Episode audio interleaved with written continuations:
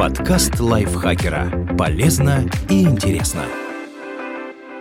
Всем привет! Вы слушаете подкаст лайфхакера. Короткие лекции о продуктивности, мотивации, отношениях, здоровье и в общем обо всем, что сделает вашу жизнь легче и проще. Меня зовут Ирина Рогава, и сегодня я расскажу вам про пять способов, которые помогут вам развить эмоциональный интеллект. Этот выпуск – отрывок из книги «Тонкое искусство пофигизма», который поясняет, что такое самосознание и как научиться контролировать свои чувства. Быть астронавтом, наверное, самая трудная работа на свете. Из огромного количества кандидатов НАСА отбирает только самых лучших. Чтобы отправиться в космос, вы должны обладать огромной квалификацией и глубокими знаниями в области науки и техники, а еще быть опытным пилотом, налетавшим как минимум тысячу часов и находиться в безупречной физической форме. И главное, вы должны быть умны. Лиза Новак отвечала всем этим требованиям. Она имела степень магистра в области авиационной техники и изучала астрофизику в военно-морской академии США. Больше пяти лет женщина выполняла воздушные миссии в Тихом океане для ВМС США, а в 1996 году стала одним из немногих счастливчиков, которых выбрали в отряд астронавтов. Очевидно, Ализа Новак была незаурядной и к тому же очень умной женщиной. Но когда в 2007 году она узнала, что ее парень Билл Фейлин тоже астронавт, кстати, закрутил интрижку с другой, Лиза села в автомобиль и поехала из своего дома в Хьюстоне в Орландо за полторы тысячи километров, чтобы разобраться с соперницей. Этот путь Лиза преодолела за 15 часов, и чтобы не тратить время на лишние остановки, она надела подгузник. С собой Новак прихватила перцовый баллончик, ремни и мешки для мусора. Она собиралась похитить ненавистную разлучницу, но во время нападения на женщину Лизу арестовали полицейские. Что такое эмоциональный интеллект? Концепцию эмоционального интеллекта психологи разработали еще в 80-х, пытаясь объяснить, почему умные люди, такие как Лиза Новак, иногда делают очень-очень глупые вещи. Считается, что общий интеллект IQ влияет на способность обрабатывать информацию и принимать обоснованные решения, а эмоциональный интеллект EQ отвечает за распознавание эмоций и управление ими, как собственными, так и чужими. У некоторых людей может быть невероятно высокий IQ, но низкий EQ. Пример талантливый ученый, который может создать новую теорию всего, но не способен подобрать носки в тон одежде или вовремя помыться. Но бывает и обратная ситуация – наличие высокого IQ при низком уровне общего интеллекта. К примеру, уличный торговец, который не умеет писать без ошибок, запросто сможет убедить вас, что вы просто обязаны купить эту совершенно ненужную футболку. Некоторые психологи, например, Дэниел Голман, утверждают, что IQ даже важнее общего интеллекта, и, к счастью, его можно прокачать, так же, как и повышать IQ. Как развивать эмоциональный интеллект? Первое. Практикуйте самосознание. Вы не сможете стать лучше до тех пор, пока не будете четко понимать, что из себя представляют ваши эмоции. Если вам не хватает самосознания, пытаться контролировать их все равно, что плавать на лодке без парусов. Чтобы поднять свою осознанность, нужно сконцентрироваться на следующих вещах. Осознайте, что вы делаете. Вы можете сказать, что за глупости, я и так знаю, чем я занят в тот или иной момент. Но на самом деле, чаще всего мы совершенно не задумываемся, на что уходит наше время. Мы как будто на автопилоте автопилоте, проверяем электронную почту, переписываемся в мессенджерах, скроллим Инстаграм, смотрим YouTube, снова проверяем электронную почту и так по кругу. А еще нас отвлекают видеоигры, телевизор с его дурацкими сериалами, споры с незнакомыми людьми в интернете. Устранение отвлекающих факторов из своей жизни – это первый шаг к повышению самосознания – для начала попробуйте выключить свой смартфон и пообщаться с окружающими в реальном мире. Выделяйте ежедневно специальное время, чтобы избавиться от всего лишнего. Попробуйте утром обойтись без музыки и подкастов. Просто поразмышляйте о своей жизни и о том, что вы чувствуете. Потратьте 10 минут и помедитируйте. Удалите из телефона социальные сети на недельку и будете приятно удивлены тем, насколько вы изменитесь.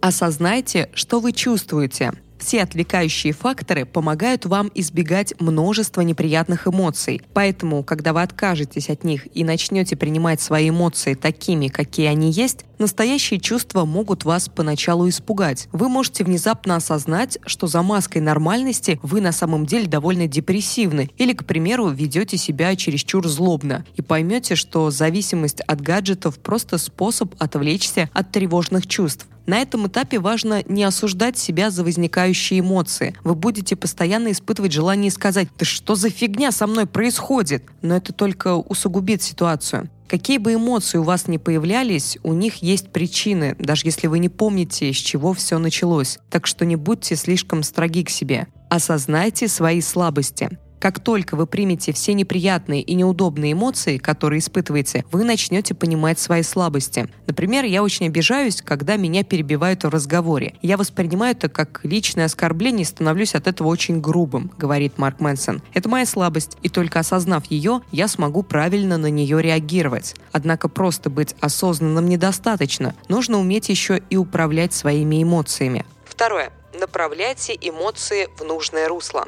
Люди, которые считают, что эмоции главные в жизни, часто ищут способы контролировать их. Но знаете что? Контролировать эмоции невозможно. Вы можете только реагировать на них. Не бывает хороших или плохих эмоций. Есть только хорошая и плохая реакция на них. К примеру, гнев может быть разрушительной эмоцией, если вы направите его на то, чтобы причинить боль себе или другим. Но он же способен и приносить пользу, если вы примените его, чтобы исправить несправедливость или защитить себя или других. Радость — это прекрасная эмоция, когда с вами произошло что-то хорошее, и вы делитесь этим с любимыми людьми. Но она бывает и разрушительной, если проистекает от причинения кому-то вреда. Научитесь распознавать, что вы чувствуете, решать, подходит ли эта эмоция ситуации и действуйте соответствующим образом. Именно это психологи называют целенаправленным поведением. Третье. Учитесь себя мотивировать.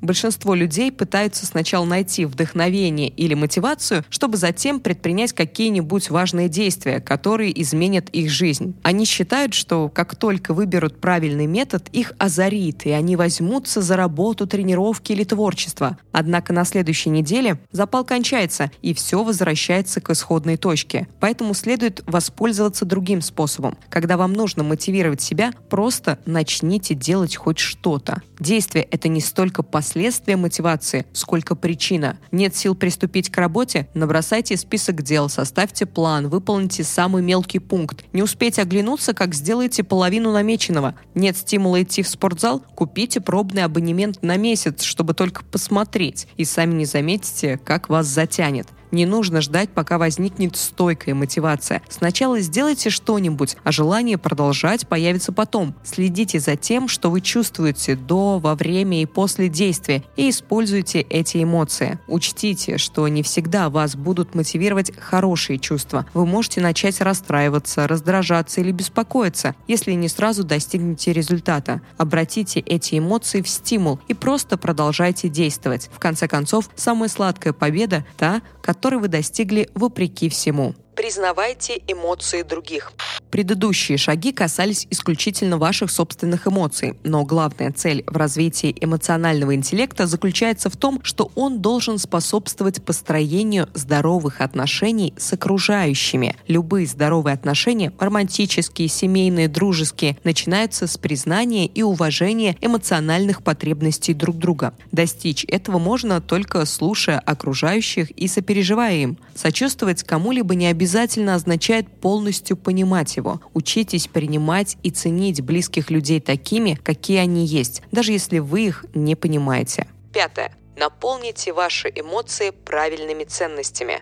Когда в конце 90-х вышла книга Дэниела Колмана «Эмоциональный интеллект. Почему это важнее, чем IQ», понятие EQ стало невероятно популярным. Руководители и менеджеры читали умные книжки и ходили на тренинги по его развитию, чтобы учиться мотивировать подчиненных. Психологи пытались привить своим пациентам высокий EQ, чтобы помочь им справиться с проблемами. Родителям рекомендовали с детства развивать эмоциональный интеллект у своих отпрысков, чтобы подготовить их ко взрослой жизни. Однако множество авторов книг по EQ упускает одну важную деталь. Эмоциональный интеллект не имеет смысла без ориентации на правильные ценности. Какой-нибудь магнат может обладать высоким эмоциональным интеллектом. Это необходимо, чтобы управлять корпорацией и сотрудниками. Но если при этом делец эксплуатирует бедных людей или разрушает экологию планеты, разве можно назвать его IQ добродетелью? Родители способны развить в своих детях эмоциональный интеллект, но если не прививать им честность и уважение, они могут превратиться в безжалостных и лживых мелких засранцев, но эмоционально-интеллектуальных. У мошенников хорошо развит IQ, и они хорошо понимают поведение окружающих, но в итоге они используют свои способности, чтобы манипулировать людьми и обогащаться за чужой счет. Гитлер обладал очень высоким IQ, был прекрасным оратором и управленцем. И посмотрите, каких дров он наломал, потому что ориентировался на чудовищные ложные ценности. Поэтому, чтобы жить полноценной жизнью, вы должны сначала понять, что для вас действительно важно. Выбирайте правильные ориентиры – честность, милосердие,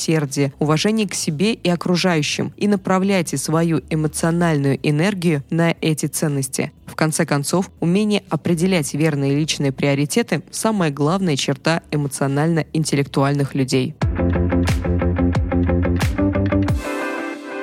Спасибо большое, что прослушали этот выпуск. Автор текста Дмитрий Сашко. Озвучила его я, Ирина Рогава. Не забывайте подписываться на наш подкаст на всех платформах, ставить нам лайки и звездочки. Это нам очень помогает. Так о нашем подкасте узнает больше людей. И жизнь большего количества людей изменится к лучшему. Можете также поделиться выпуском со своими друзьями в социальных сетях. Мы от этого только будем счастливее. Все, прощаюсь с вами до следующего выпуска. Пока-пока. Подкаст лайфхакера. Полезно и интересно.